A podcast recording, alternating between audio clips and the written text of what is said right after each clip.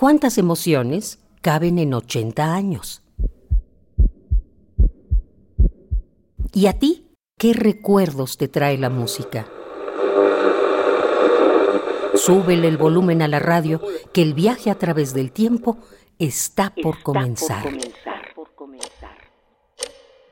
Radio UNAM, ocho décadas de música y remembranza.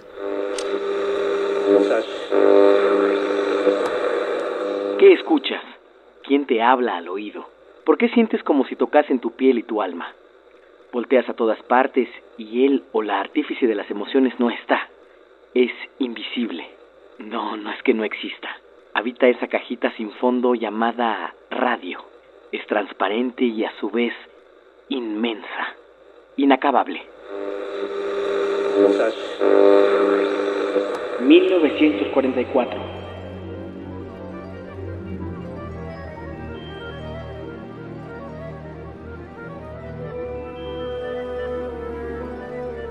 Año bisiesto en que el planeta iba reorganizándose Continúan los conflictos armados, pero al mismo tiempo la ciencia avanza.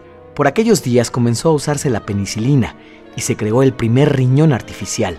Edvard Munch, pintor de El Grito, muere a causa de una neumonía. Akira Kurosawa, Alfred Hitchcock y Michael Curtis llevan sus cintas a la pantalla grande, y la escritora Carmen Laforet publica su novela Nada.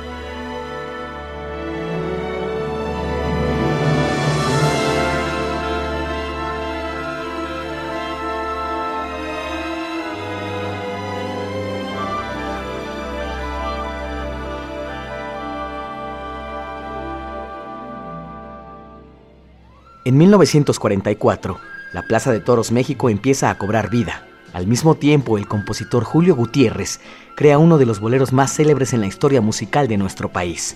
Inolvidable. En la vida hay amores que nunca pueden olvidarse.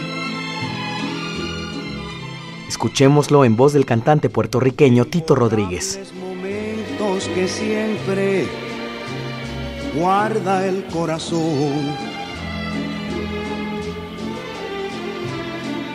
Porque aquello que un día nos hizo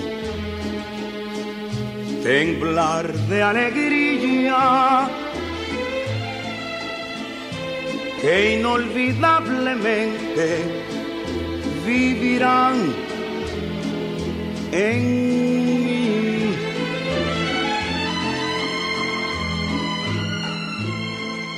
y en el antiguo barrio universitario, precisamente en la calle de Justo Sierra, Radio UNAM iba atesorando parte del quehacer cultural, social y científico de México. Radio UNAM, ocho décadas de música y remembranza, porque la vida se mide en canciones, historias, instantes.